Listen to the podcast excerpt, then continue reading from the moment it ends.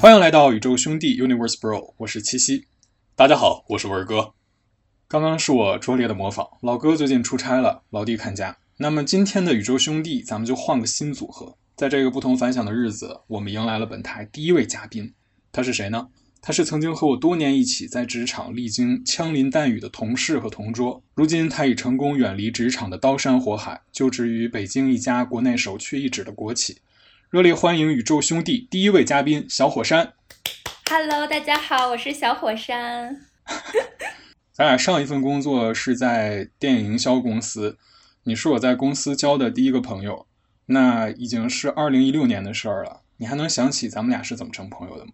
成为朋友这件事儿，我觉得就是咱第一次见面，然后你还记得那天中午，我和大表哥 就邀请你一起吃饭。我觉得从那天起，我们就已经是朋友了，就是已经进入朋友的范围了。好感动。就是我想跟大家说一下，我们跟西西的这个成为朋友的这个渊源，就是。呃，西西是晚我们一些时间进入那家公司的，所以在他来之前，我们是已经有一个比较紧密的友谊的小团体啊。然后我记得是呃那天就是前几天吧，就是说我们部门要新来一个男孩子，反正大家都很期待了啊。然后当天我是迟到了，呃，可能也没有啥，反正我是最后一个进办公室的，然后就看到了西西坐在那儿，就是一个。看起来就很精神，然后很有活力，很有朝气，呃，反正就是看起来就很合眼缘的这么一个人。然后当天中午呢，我跟大表哥就是我们一个共同的好朋后来变成了一个共同的好朋友的这么一个人。然后我们就邀请西西一起吃午饭。就是不知道为什么，就是很快的就跟西西变熟了。当时就觉得说，西西立刻就融入了我们的团体，对吗？我其实来没太久，就已经去同事家喝酒了嘛，也一直是在人堆儿里。哎呀，一度也是一个怎么说呢，跟现在性情完全不太一样。那时候好像就是非常喜欢。也算相对擅长社交，那你可是太擅长了。就我一度很羡慕你的这种社交能力，就是人见人爱、花见花开的类型。哎呦，你这你这说的感觉好像都是被我绑架来的这个嘉宾。就是说，西西一开始他可能就是很多新人刚进一个公司都会遇到的问题吧。就是觉得说自己是作为一个新人，然后融入到一个已经比较成熟的团体里面去。往下回忆啊，往下回忆，在整个的这个记忆里面，就不算这个大表哥这一块儿，因为咱们仨在一块儿的这种经历非常多。就咱俩有没有什么你就是印象很深刻的，或者是一个比较经典的一个小回忆？我最最最喜欢的一些时刻，有有一个时刻就是每年的夏天。我们那个时候好像是在金台路那边上班的时候，然后我们去地就是下了班去地铁站的路上是有一个罗森便利店的，然后我们每一天下班的时候就会相约去罗森便利店，一人挑一支雪糕，然后两个人就像小学生一样去小卖部买冰棍吃，就是那个时刻是我最美好的记忆之一。你能 get 吗？你是你你也是这种感觉吗？就是我们一起去小卖部买冰棍吃的时候，我记得呀，有的时候我们选的那个雪糕，就是你有的时候就会看一些长得好看，或者是长得有点奇怪，长得比较出挑，然后我们有的时候会踩雷，就是它并不好吃。对，对我们就是雪糕刺客的完美受众。嗯，我的记忆是在春天，一个夏天，一个春天，说说春天。这是一八年的时候的一个春天，有一天下班。然后你你跟我说你要带我去一个你自己宝藏小店儿，然后是在望京的一家韩国脊骨火锅。那咱俩当时呢，其实手头工作都没做完，结果就一下班就跑这家小店吃饭去了。我对那家小店特别怀念，而且我觉得那顿饭很难忘。当时咱们俩还互相给对方偷拍了一个低头正在工作回微信的照片，然后我当时发了朋友圈。你评论说我们真酷，对，咱俩，咱俩那一天我记得还特别认真的在讨论到底攒够多少钱才敢辞职。后来我们终于实现了这个计划。嗯，对，后来我们就发现，嗯，攒多少钱也不够，还不如立刻辞职。就除了那个一起吃冰棍的这个美好回忆，还有就是，嗯。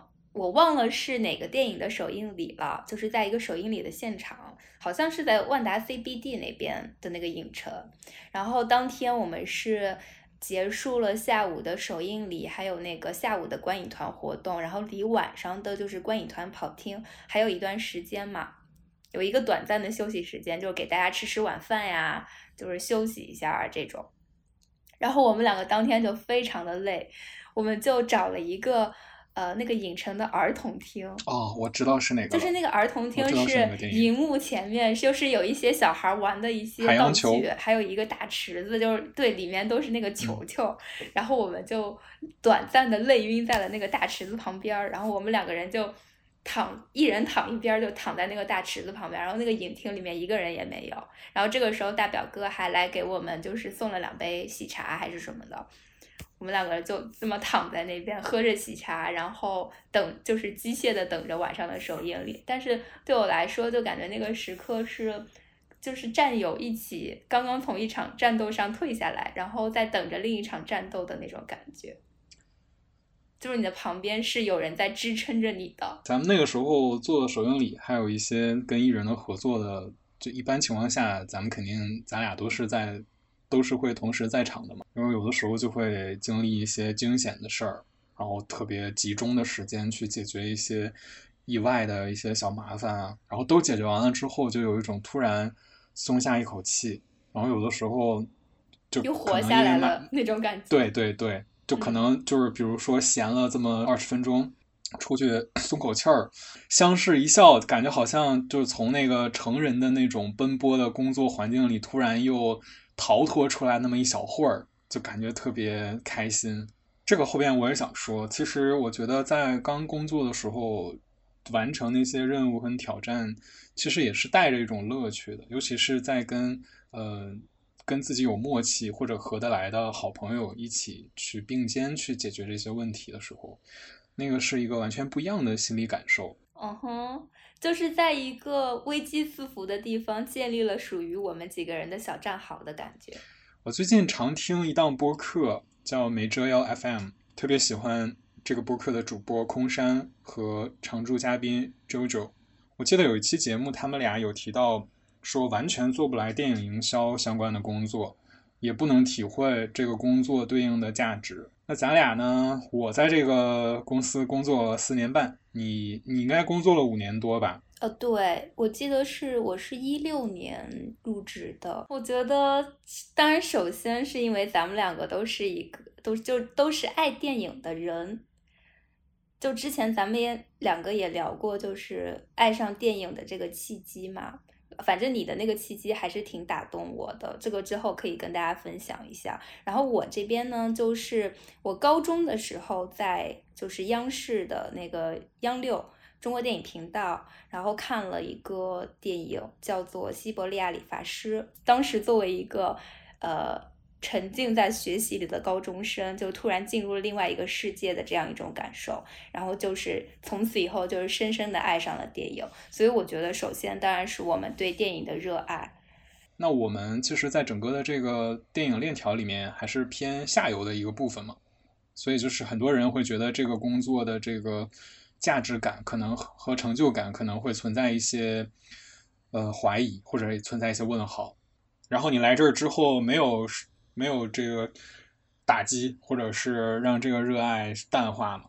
哦，一开始并没有，因为我觉得电影营销也是电影就整个项目这个整个电影项目工作中的一部分嘛，就是它也是让我很有一种参与好作品的参与感的，而且我觉得。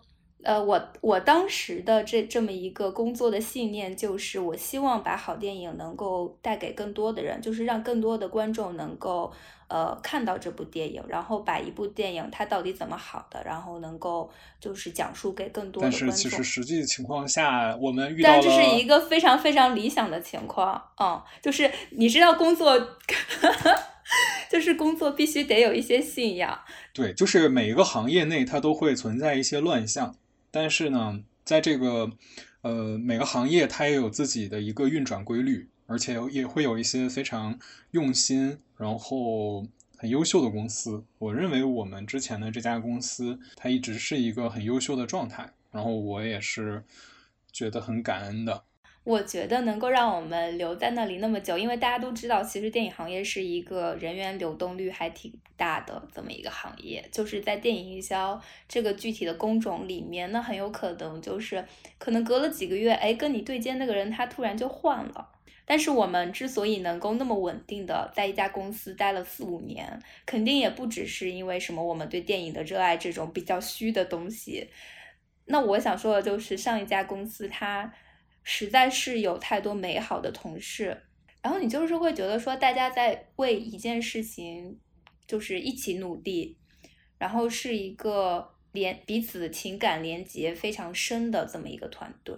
就很难得的情况下，其实我们上一家公司的老板很多时候让我们其实没有这种很强的这种疏离感，嗯，尤其在更早的时候，我们很多的都在一块儿，很融入的这样的一个气氛里。对，就是这个情感纽带把我们紧紧的扭在了一起，然后让我们一起度过了五年的快乐时光。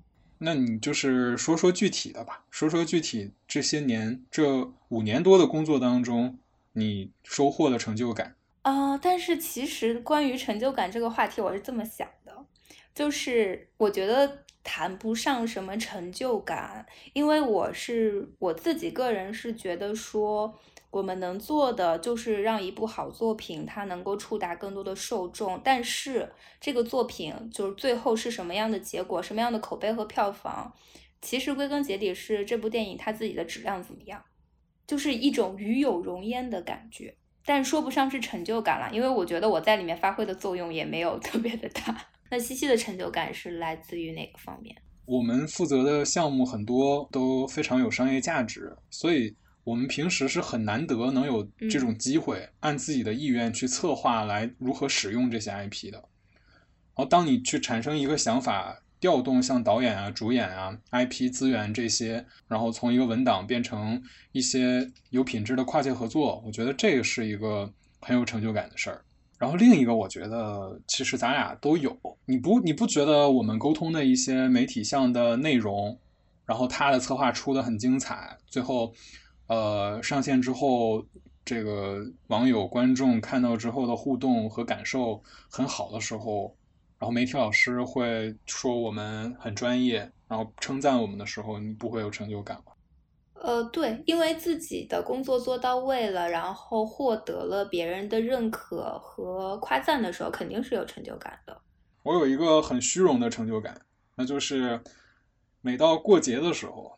这个中秋啊，春节呀，啊，这个时候同事们非常羡慕，因为一到这个时候，我们不仅是非常羡慕，我们是相当的羡慕，而且我们就是跟着西西沾了很多光。我特别开心，把这个计划幸福，就是把这些礼物我都摆出来，然后跟这个对跟同事们分享。那个时候就既有面子，然后又会觉得嗯，算是一种被合作方的认可。哎，关键是就是那些东西都非常的有创意，然后很好玩儿。有的时候就像拆盲盒一样，我们就经常聚在一块儿，就把那些东西堆在一块儿，然后拆。然后很多东西就是一拆开，我们就哇，这个东西就是好有创意啊，好好好好玩儿啊！西西就是我们的圣诞老人，感觉。对，你说圣诞老人，正好说圣诞节。圣诞节和公司生日的时候，因为之前不是也合作过这个蛋糕品牌嘛，然后会。就是这个时间点会送蛋糕过来，是，然后给给公司也送祝福，对，然后我就又借花献佛，请大家吃蛋糕，这时候也特别的有成就感。再一个，我就是想说的，就是嗯，带实习生和新来的同事，因为我觉得那个过程其实还挺挑战我的，从一开始，然后当他们自己去掌握了这个怎么怎么工作的方法，然后得到。各位老板、各方老板的夸奖的时候，我特别开心。嗯，首先七夕就是特特别会看人，就是就是说在实习生这方面吧，反正七夕的实习生都特别的厉害，就是工作能力又强，然后呃呃，就是跟我们团队融合的也特别好，就是他的实习生我们都非常的喜欢。我我刚来的时候，大家对我特别好，然后我也没有这种隔阂感，所以我也是属于。学学学什么用什么，学以致用吧。啊啊啊！把爱意传递下去，把善意传递下去。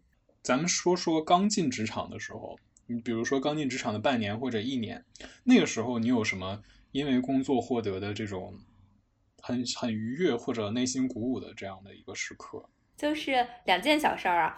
当下那刻都是非常很很感慨、很幸福的。一个就是参与的第一部影片上映的时候，哪部影片我就不说了，反正一六年的一个暑期档的一个电影，啊，然后第一次看见自己的名字在那个片尾的大荧幕出现，就是在我们的名字都是在很后面，你知道吗？就是营销公司都会放在片尾的很后面去出现的。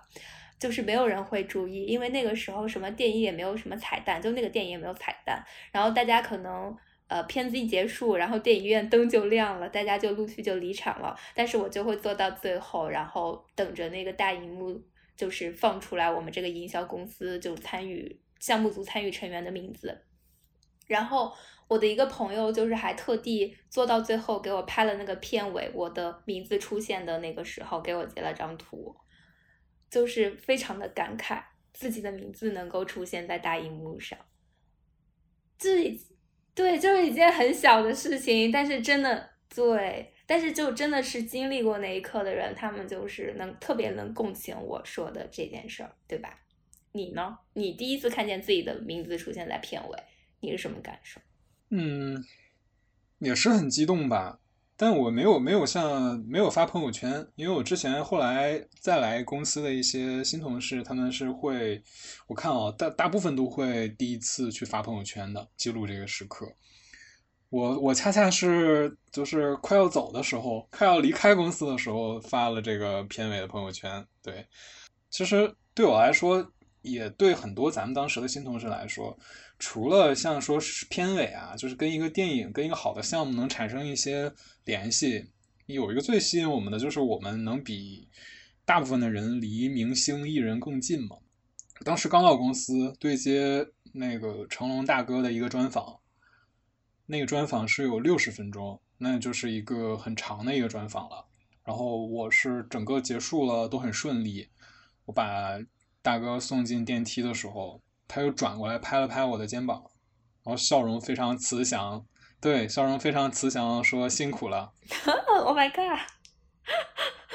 你还你还有这个经历，你都没有跟我讲过。嗯，那他人好 nice 啊。对，特别好。他对于尤其对于这个工作人员态度特别好。然后我还记得那部电影还有庆功宴，然后咱们还去那个大哥工体油井阁吃饭。就是他的啊，对，那部就那个项目，我们就是去吃了好多次有景阁。嗯，而且真的好吃。现在还记得那个菠萝包，特别好吃。对，那个对，很经典。还有红豆包。对。哇，留下了非常美妙的记忆。是，然后另外的话，其实呃，这个有点直男向啊，就是我挺开心的，就是会给那个一些女明星拍咱们合作需要的物料。呃，我有有两位有两位女明星让我觉得哇，真的是太好看太迷人了。可以直接讲吧，这个名字，这个不用保密吧？这个可以直接讲啊。一个是舒淇，一个是倪妮，然后我就觉得他只要站在对面，我就心跳加速，被美貌击中。就是说到这儿，你觉得咱们合作过哪个男艺人觉得特别帅？刘昊然。就是刘昊然的帅是那种，呃，就是当当时他在那边采访，然后我坐在旁边，然后看着他那个侧脸，然后我当时心里的想法就是，世界上为什么会有人长成这样，刀削斧劈的像雕像一样？就是我觉得他本人比荧幕上要好看挺多的，就荧幕上已经很帅了，然后他本人更帅。承认，嗯嗯嗯嗯，你是从什么时候开始想辞职的？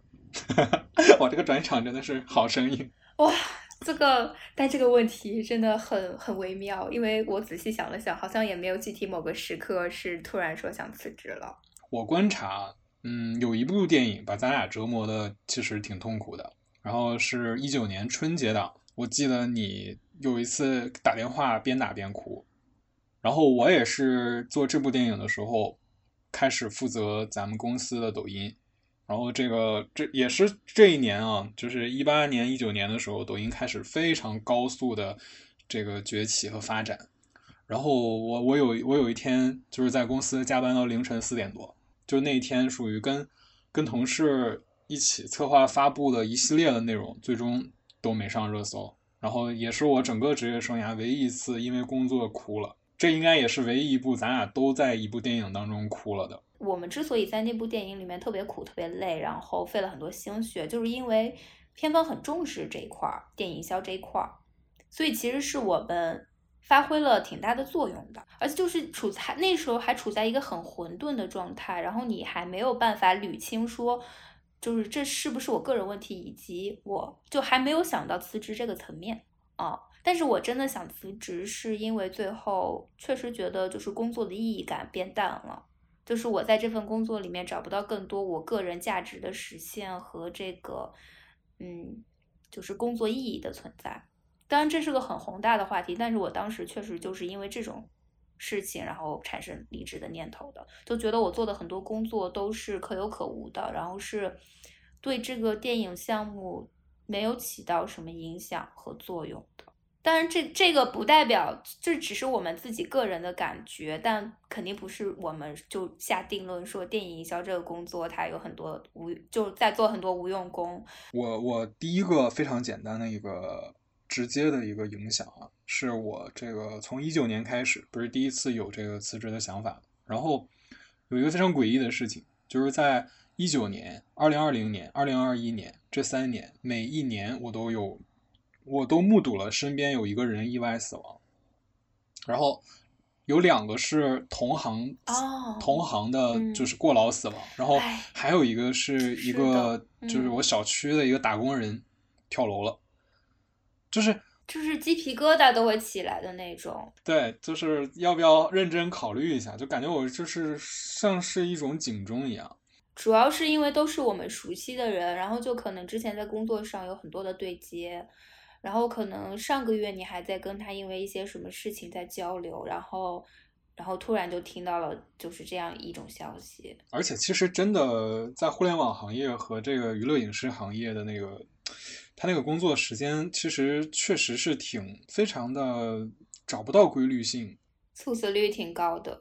对，就其实就是在挑战自己的心脑血管健康。对，所以我觉得一个是这个啊，然后另一个原因就是抖音后来崛起了，大家的这个胃口会越来越大，就不停的卷，就可能最开始的时候我们上个热搜大家就很开心了，但到后来我们可能一个项目就三四十个热搜都很正常。这个大家不知道，一个热搜背后需要前前后后的准备啊，还有相关的物料呀，包括如何去做这些沟通。哦，大家感觉都是像在那儿买彩票一样的，在那儿看这个热搜的结果。你知道那个热火朝天的那个，或者没上的时候那种肃杀感，这个这种感觉到了一个我实在是。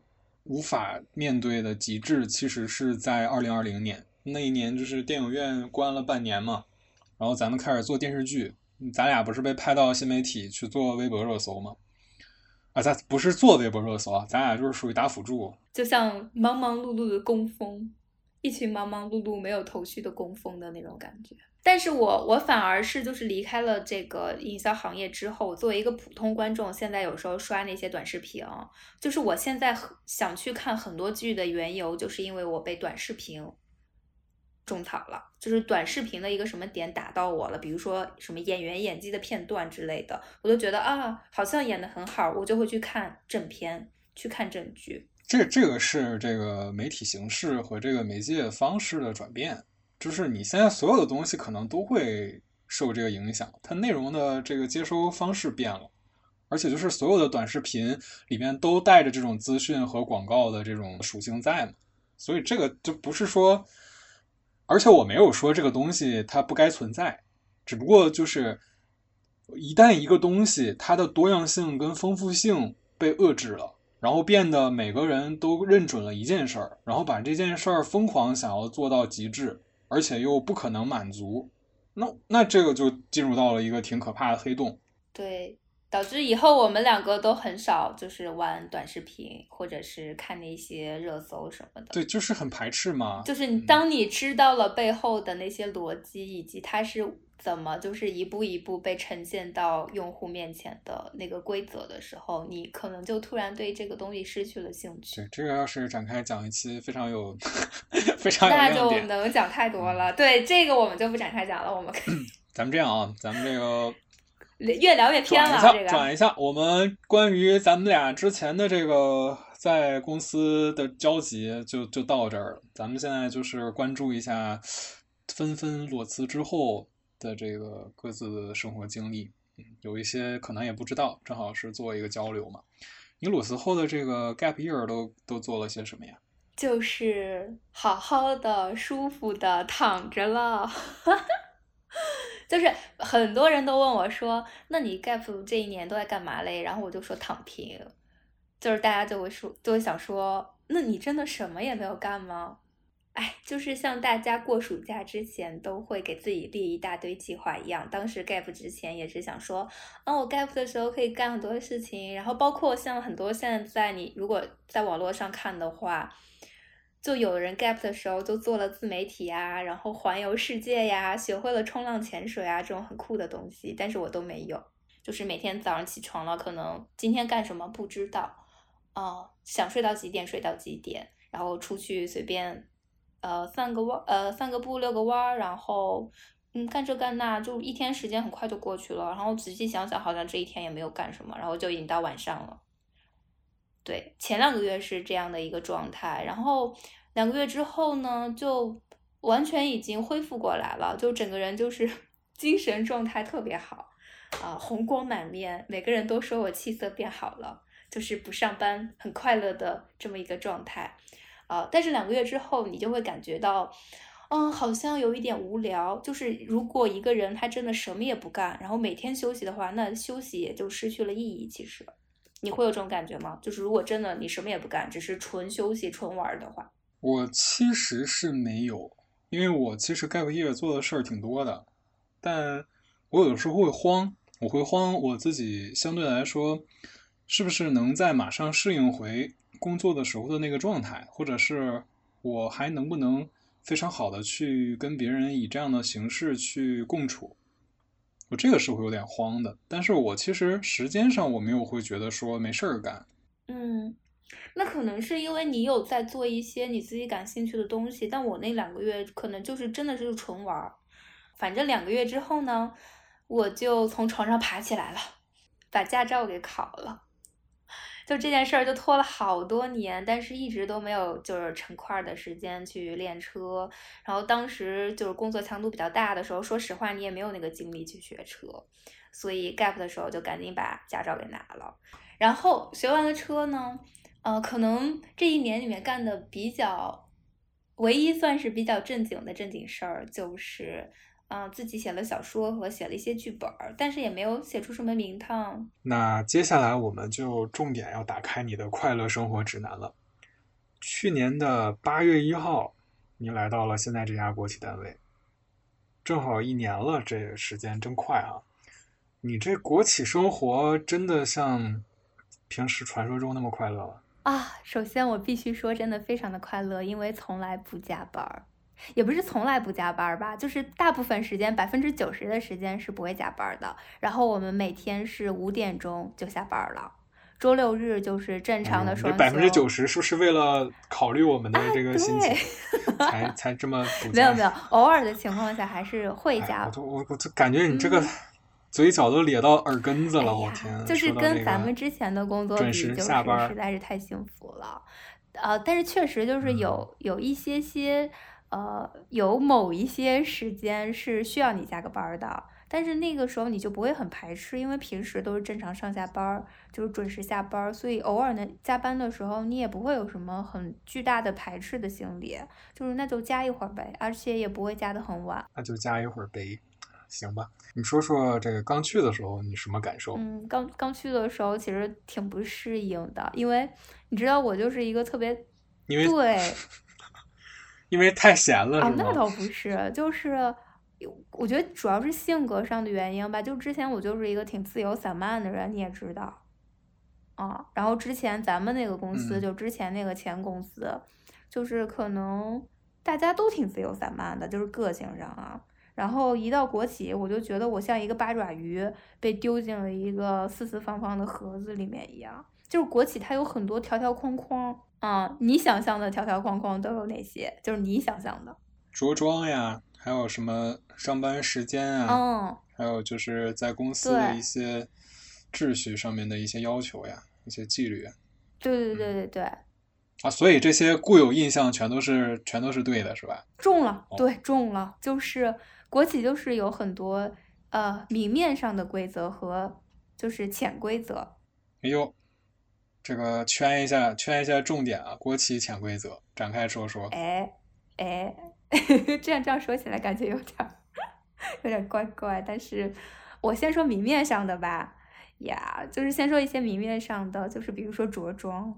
然后你是不能穿短裤，然后夏天不能穿那个凉拖，就是露露露脚趾的鞋是绝对不 OK 的，短裤也是不 OK 的，什么无袖那种吊带就更别说了，啊，呃，就是你如果穿这些去上班的话，真的会，你的领导会让你立马回家换衣服的那种。然后我刚来国企的时候，就外貌上确实就是没有。就是我脑子里就没有这根弦儿，你知道吗？因为以前在咱们那家公司，就是大家穿什么都行啊，是吧？然后头发染的五颜六色都 OK 啊。所以我刚去国企，就是整个人还是有一点点，在国企中算是比较奇装异服吧。啊，就是也不可以戴什么大耳环，也不可以染头发，就这些都不被允许。就是在外表上这一关，我就必须得归属一下自己。那你不已经按照他这个规章制度去重新洗心革面了吗？啊，对我就是洗心革面，重新做人。但是我当时第一天去呃见我领导的时候，就是戴了一个大耳环。啊，就是我感觉那个还好吧，也不算特别的奇怪。但是我领导就说，就当时那个领导就说，这个是不 OK 的。就新来的新来的这个同志很没有觉悟啊。对啊，就是思想觉悟不高。但是他很好啦，就是他也知道说，我之前是做那个影视行业的，可能这种规矩会少一点，所以他就有提点我，就是包括在穿着上要怎么怎么着啊，嗯，对这些小细节要注意，就是他都会有告诉我。那就是在你感觉的话，嗯，因为你现在算是一个国企人啊，我身边其实也有也有国企的这个朋友在，嗯。但我可能你是第一个从这个行业转进国企的，嗯，就是在我认识的范围内，嗯，所所以就是那从你这么一个对比下来看的话，从你的观察，你国企的同事跟领导都是什么样的人？啊，我就是我是第一次在国企感受到了一种同辈压力，就我之前也跟你说过嘛，就我刚进国企有一段时间，那个同辈压力特别大，你还记得吧？同辈压力，对，同辈压力，就是我觉得。啊，虽然以前我们的同事们都非常的优秀，但你知道影视行业就是它的入行的门槛，就是学历门槛就没那么高啊。对，而且哦，就指大家都挤破头进国企，然后所以对，因为影视这跟你的那个国企比较优秀也有关系啊。没有没有，但我觉得可能现在确实大家学历都蛮高的吧，就而影视行业就是有点那种。就是不拘一格降人才，反正你能干，就是你业务能力 OK，工作能力过关就都行。什么学历？我们这边就是研究生毕业呀，就是打底，然后都是那种九八五毕业吧，算是啊。九八五对九八五研究生，然后像啊清华北大，然后那个藤校，还有就是那种国外留学回来的人特别多。那说完了，说完了同事的话，领导呢？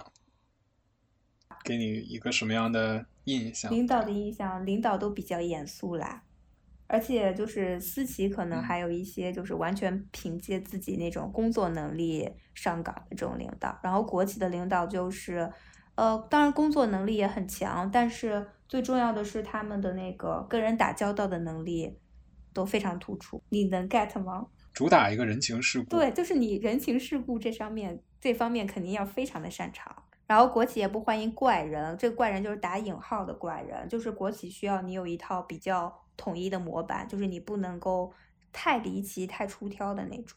嗯，所以这个经过了一年的思想觉悟的提高和锻炼，你感觉在以上这些点，你有哪些成长和变化呢？成长和变化要说的这么的 上纲上线吗？我觉得我没有什么成长。我这不是在这个学习一套能更融入你们国企的语言体系 OK，就开始上价值。就之前豆瓣上啊，就挺久之前有一个很热门的话题，叫“上班下班两副面孔”。我看就上面有很多的这个，对，有很多国企小姐姐投稿，然后看他们就是会发自己上下班的那个自拍嘛，然后形象差别很大，妆容方式也完全不同。你来说说你上下班分别是什么面孔啊？啊，我上班，但是我现在在穿着上就是没有什么太大的区别了，因为我本来也不是那种特别下班也这样是吗？对啊，就是懒得去变换风格了。你去相比之前的话，你感觉之前工作中遇到的那些问题都迎刃而解了吗？上一份工作主要是它特别高压嘛，就你也知道，你当时也非常高压，就是咱们二十四小时都是处于一个待命的状态，然后可能凌晨一两点还会在那边各种发工作微信，然后这一份工作就不存在这种问题啊，就是下了班之后时间完全就是你自己的，然后没有人会在微信上找你，你的钉钉不会响。周六周日你就可以真正的拥有一个周末，而不是说那种你出去玩还要带着电脑，然后时时刻的 check 自己的手机有没有微信消息的那个状态，然后不会有每周一个小长假，对对吧？对，是的，你就可以完全远离工作，就是不用去想工作的事情，然后你周一开始好好上班就好了。但这个周末完全就是属于你自己，嗯。咱们现在从这个五点下班开始，进入到一个你的快乐周末。来代入一下你的某一个快乐周末在国企上班之后的快乐周末是怎么怎么度过的？嗯，那我们先就是先畅想一下吧。我们现在周五下班了，对，周五下班了。周五下班了。一个你很快乐的周五的傍晚。周五下班了，先回家换衣服了，呢就得就是周五晚上如果有活动的话，哎，那还是啊拾掇一下自己。回去把这个妆化一化呀，然后那个衣服换一换，对吧？啊，出去，啊，简单的跟朋友约一下，吃个饭，然后可能喝点酒，就是聊一聊这周的工作和生活，有这么一个分享。然后呢，周五晚上就开始规划，说那这两天周末要去干嘛？该约人的约人，是吧？该做计划的做计划。然后可能我每周末就是四十八小时，对，嗯，对。然后可能我每周末就是计划不一样。然后，嗯，周六可能会去徒个步，然后徒步一整天的时间就会过去了。因为我每次如果要徒步的话，可能早上六点多就得起床，就是一个 一个军训特种兵的状态。然后七点多就从市区出发，然后到哪儿开始开始徒步，然后徒一整天，然后可能一直到晚上八九点才会回到市区。就整个周六就这么过去了。从从六点起床，七点出发，走到晚上八点呀。对，就是给自己找虐的这么一个状态，但是快乐。你说说徒步的快乐到底是啥？我觉得就是大家徒过步的人都懂吧，因为你徒步的时候是摒除了外界的一切干扰的，就是手机也没有信号，然后你能做的就是不断的爬爬升，然后看景色，以及跟你身边的同伴做一些交流。就是一个很纯粹的场域，反正总之就是一趟徒步下来，你会感觉得到了非常大的疗愈。说说你去哪儿徒步吧。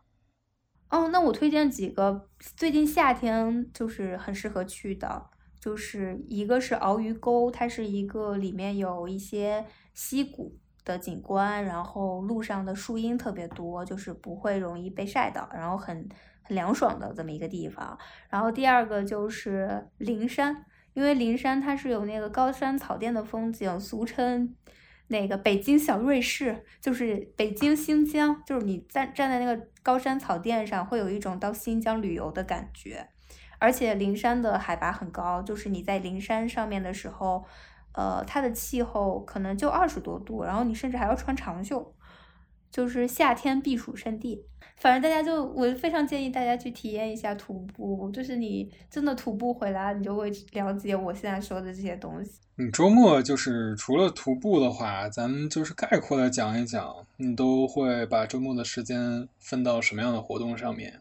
那就太多了呀，就是周末除了去做一些户外运动，比如说徒步、攀岩，然后去各种公园玩儿，还会就是跟朋友聚会啊，然后去看展览啊，然后去看电影啊，嗯，还有一个我最喜欢的活动就是去自己就是挑一个自己很喜欢的环境很好的咖啡馆，然后去那边坐一下午，然后看看书这样子。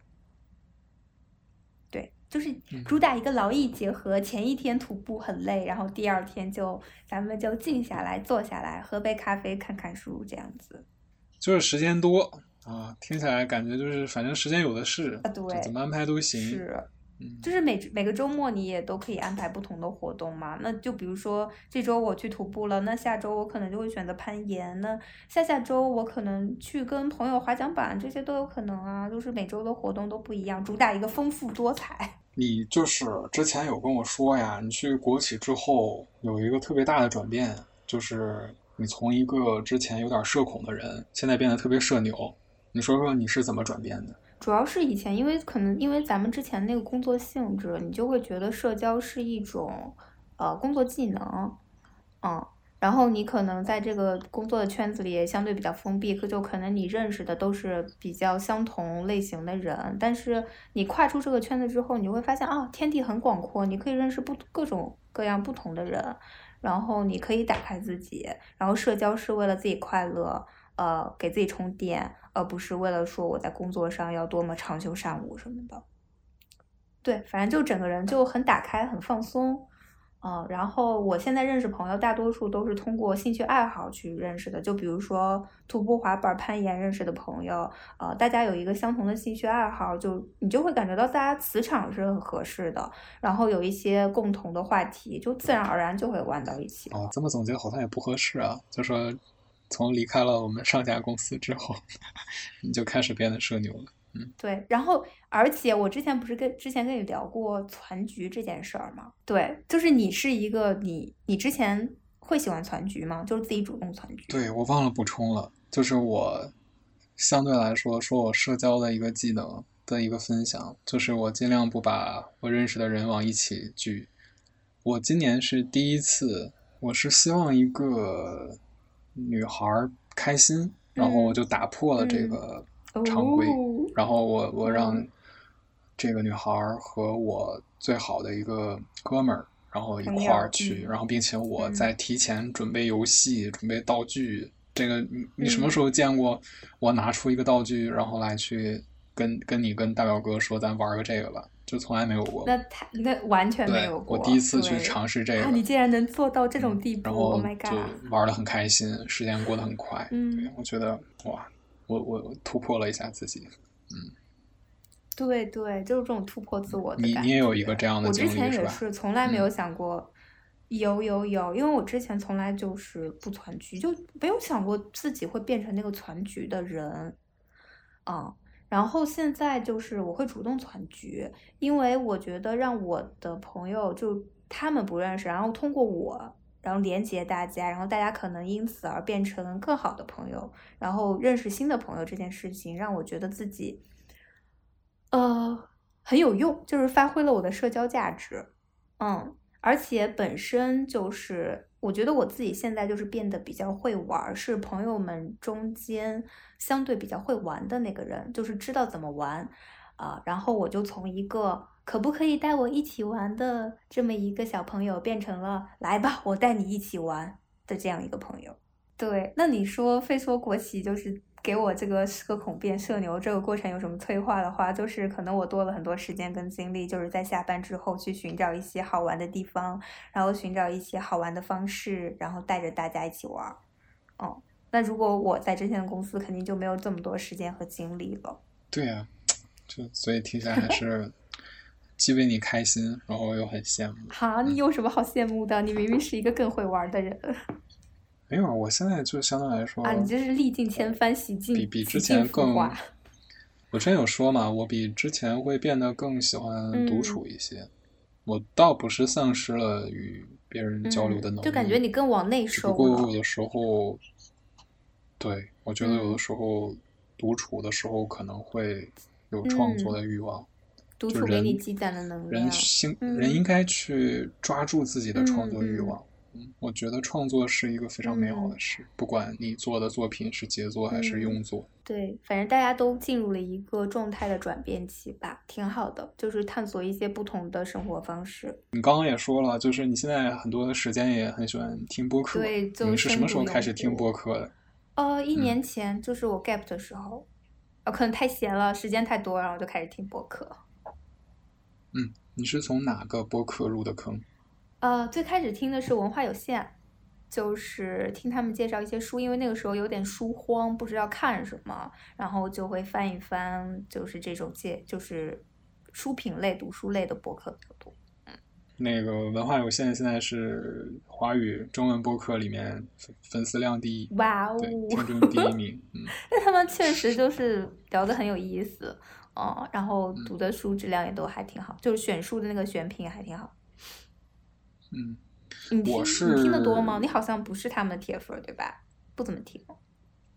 那我啊也听啊，但我 这个迟疑。毕竟毕竟开始开始做播客了，对这个行业的标杆如此的不敬，非常不好啊。但是就是怎么说呢？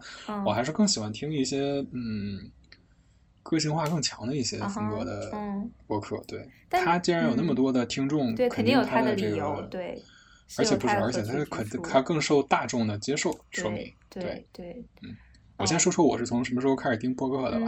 我第一次听播客的时候还没有小宇宙，嗯，那个时候是在喜马拉雅上听那个施阳、波米和玄木的观影风向标。嗯，对，我那个时候上学，对，然后后来在公众号和小鹅通一直就听波米的反派影评。嗯，对我也被你。就是安利了波米的这个节目，然后也订阅了他们。对我来说啊，反派影评对我的意义就是这样。如果你喜欢反派影评，那我们就是朋友。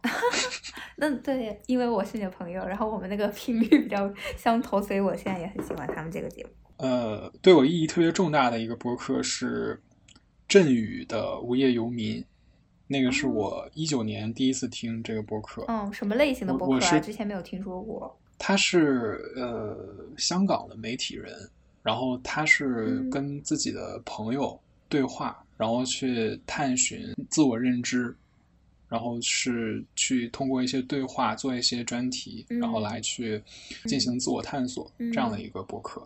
对我我那个是他的声音特别好听，而且他讲话极度的真诚，没有那种嗯。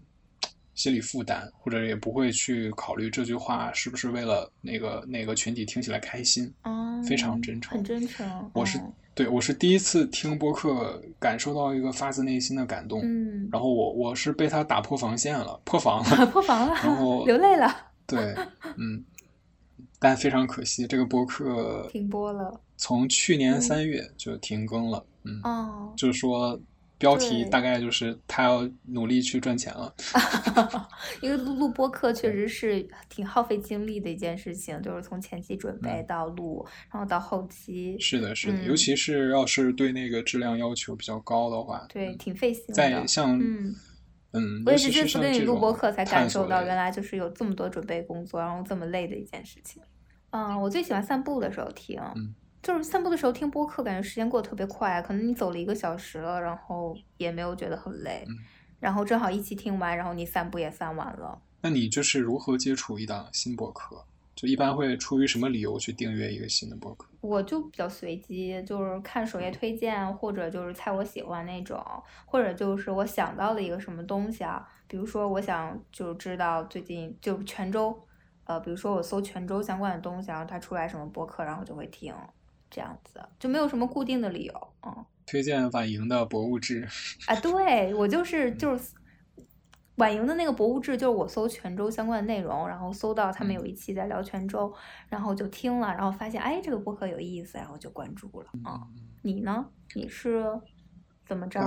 为什么会订的？我我那跟你差不多，就是我我也是呃搜感兴趣的关键词，嗯，对，然后我我是这样的，我一般听一会儿。说说几句，我就大概能感觉到这个主播的表达方式跟我是不是同频的。嗯嗯。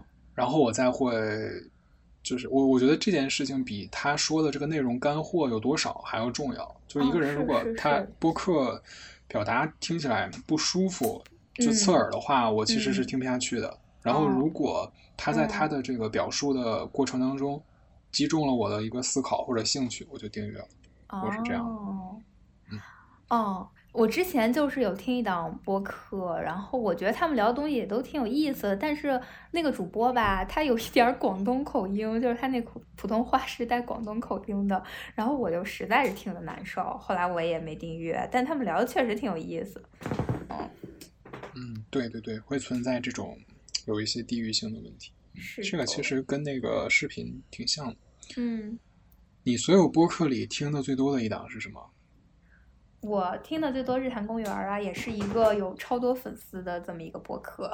嗯，知道李叔，很大。李叔和小伙子，对对，哎，我太爱他们两个，他们可太会唠嗑了，真的。这个我听的最多的是刘飞和肖磊的《半打铁商业沉浮录》。对，哦，感觉很很很商业、很专业的样子，很多干货的样子。呃，是有很多干货，但是它趣味性很强。它它是中文播客里讲商业故事最有意思的，同时也非常有启发的一个播客。嗯，你最近三十天听的最多的播客是什么？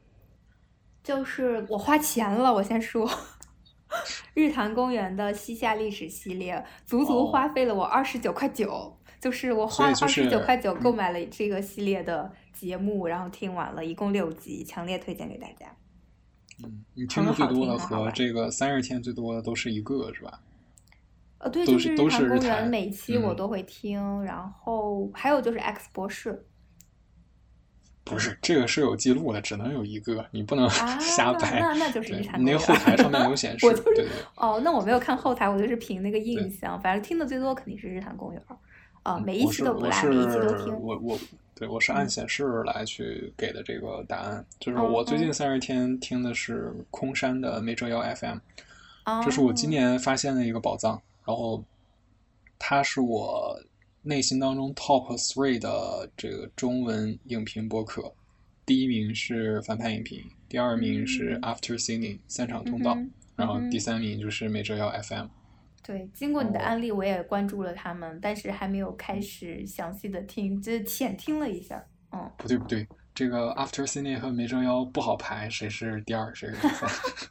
反派肯定是第一。Yeah。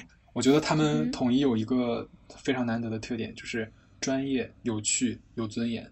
嗯，然后这样，咱俩各自推荐一个处在成长期的播客，就这个播客可能订阅数还是比较少的，就是可能是你订阅列表里最少的，就找最少的，最少的。宇宙兄弟是一档非常棒的栏我们不算。两位主播小伙子都非常的。不是我们自己在自己播客里打广告，没有任何传播价值。嗯，我订阅都很大众哎，都是都都是那种至少有个几万粉丝的。你就再找太大众了，说你的吧。那有有有你想推荐给别人的吗？就是你希望他能有更多人知道的。你要像你说的日坛和没这个文化有限就没必要。但我听都挺大众的，那我推荐 X 博士吧，他大概有三万三万的粉丝，就是。嗯，行，OK OK，这已经大家对 过万的过万的都已经都已经很厉害了，确实就是没有。对，嗯，我推荐一个啊，我我推荐一个就是一千八百个订阅的哦，那很小众，嗯，对，叫串串和未来主播的名字，这个博客叫话不投机，然后哎，我好像有听到过。嗯，你说订阅他们的时候，他们的订阅数只有两位数。嚯！然后我是从那个时候开始订阅的。嗯，对。然后，而且我还给他们留过非常非常长的，就是几百字的那种评论。嗯。主播是一对情侣，文科男生和理科女生。哦，这个搭配还挺有意思。对他俩差异。他俩思考问题的角度非常差异非常大，嗯，然后他们总是会选择文理科不同的领域的选题，嗯，就是一个带着一个，一个主导一个辅助，然后来去给对方讲一个东西，就很喜欢这种配合很默契的主播，而且就是情侣之间以一种非常互相尊重、和谐有爱的这样的形式去深入探讨一个话题，我觉得非常非常让人羡慕，对，这个是我推荐的。好的，接受案例。然后最后，这个咱俩今天聊的时间非常长，咱俩已经聊了三三四个小时了。对，有了，我的耳机都没电了好几次。原来录播课是这么累，这么长时间。本来不是啊，本来不是，就咱俩这个聊的长度已经其实可以减三期了，但是这个需要经验了。对，咱俩你就会发现，其实这个东西真的有非常多话聊。如果是，但是很容易聊散。隔，对呀，但是之后就会了呀，因为 OK。因为之后我们会带着自己非常想让对方了解的这个东西的这个目的去去聊，比如说我我在给你推荐这个话不投机的时候，你就很有兴趣知道它它是咋回事儿，对吧？对。那最后呢，咱们努力的想办法，你看看你有什么喊话方式，想不想让大表哥也能来跟我们录一期？哎，我我太会拿捏大表哥了。就是对，你有信心把大表哥请到我们的节目来是吧？我有个万金油的话术，然后就可以把他薅过来，那就是求求你啦，请你来吧，求你了，给你跪下。好，那到这儿到这里啊，我最后来升华一下啊。他你不你不就是也也求求他？只有我一个人求很没面子。你自己你自己求就可以了，你把它薅过来。好卑微啊我！这个任务就交给你了。好的。我都给他写歌了，我我写歌的时候他已经说这个他没想到在这个年纪还能收到这么珍贵的礼物，这是他说的吧？嗯，是，但可能他只是说说而已啦，他的那个性格。不管是不是说说而已，是不是这个白纸黑字？检检验一下，检验友谊的时候到了，道德绑架他。对对对，嗯，好，就这么定了。最后呀，想分享一下多抓鱼的老板猫柱，他在没理想编辑部的播客节目中这么说：“他说他会把工作当一场游戏，我们玩游戏的时候经常死，这很正常。那就在遇到容易死的关卡，尽量多去死。放心，你肯定比你拿到的工资值钱多了。”我觉得他说的这种死是比喻失败和犯错，那就让我们在职场中别怕死。敢于犯错，你永远比你目前得到的更有价值。感谢收听，欢迎订阅和评论，这是对我们最大的鼓励。希望茫茫宇宙中有更多快乐的兄弟在这里相聚。